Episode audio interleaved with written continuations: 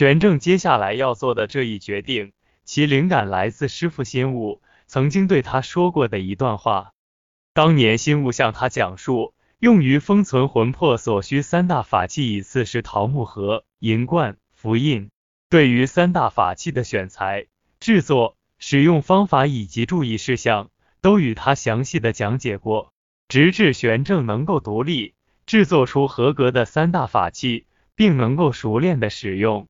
玄正印象最深的还是有关符印的一些知识。师傅心悟曾说，符印是根据要封存魂魄在阳世时的生辰八字、死亡年龄及性别。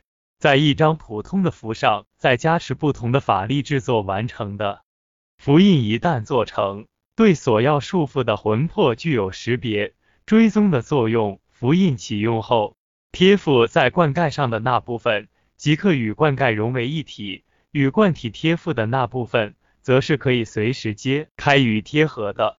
当带有符印的罐盖与罐体完全脱离后，符印上的法力不会消失。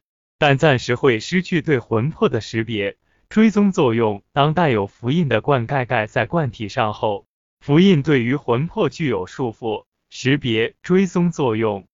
根据这一特点，玄正找到了黄香兰魂魄时隔数年重新回到地窖的原因，同时，玄正也想出了重新找到黄香兰魂魄的方法。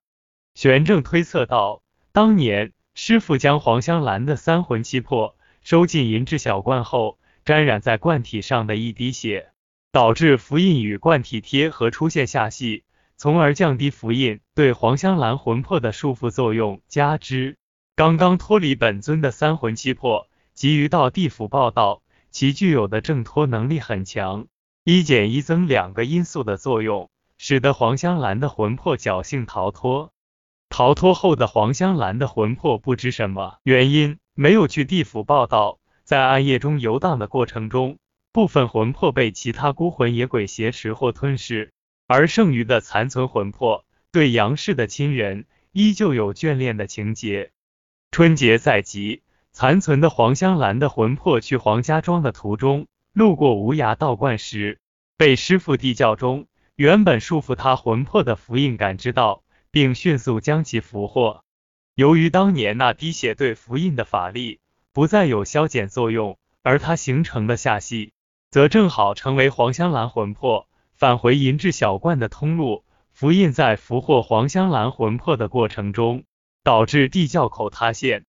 玄正对于自己的推理非常满意，为了证明自己推理的正确性，他将杜玉的魂魄从大号银质罐中放出，在未加引导的情形下。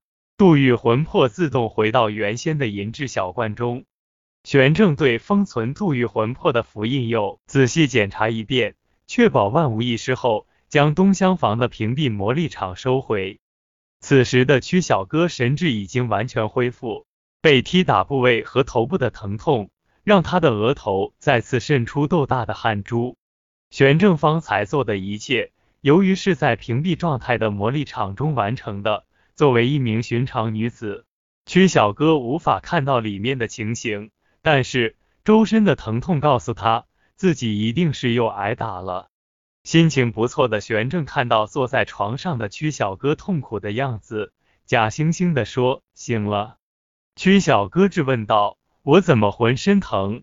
你又打过我？”玄正没有解释，他知道什么东西能让曲小哥忘记痛苦。继而高兴起来。玄正弯腰从黑色陶罐中拿出一粒药丸，故意在玻璃灯罩前晃来晃去。果然，见到药丸的曲小哥，其神情瞬间变得兴奋，同时伸出双手来接。玄正没有提方才踢打之事，而是说：“今天是年三十，不，现在已经是年初一了。为了感谢你三年来的陪伴，我决定再奖赏你一粒药丸。”高兴不？曲小哥应声道：“高兴，高兴。”玄正将药丸递到曲小哥的手上，转身整理桃木盒和他的红色木箱。借着煤油灯的光亮，曲小哥看清了桃木盒中整齐排列的一个个银质小罐。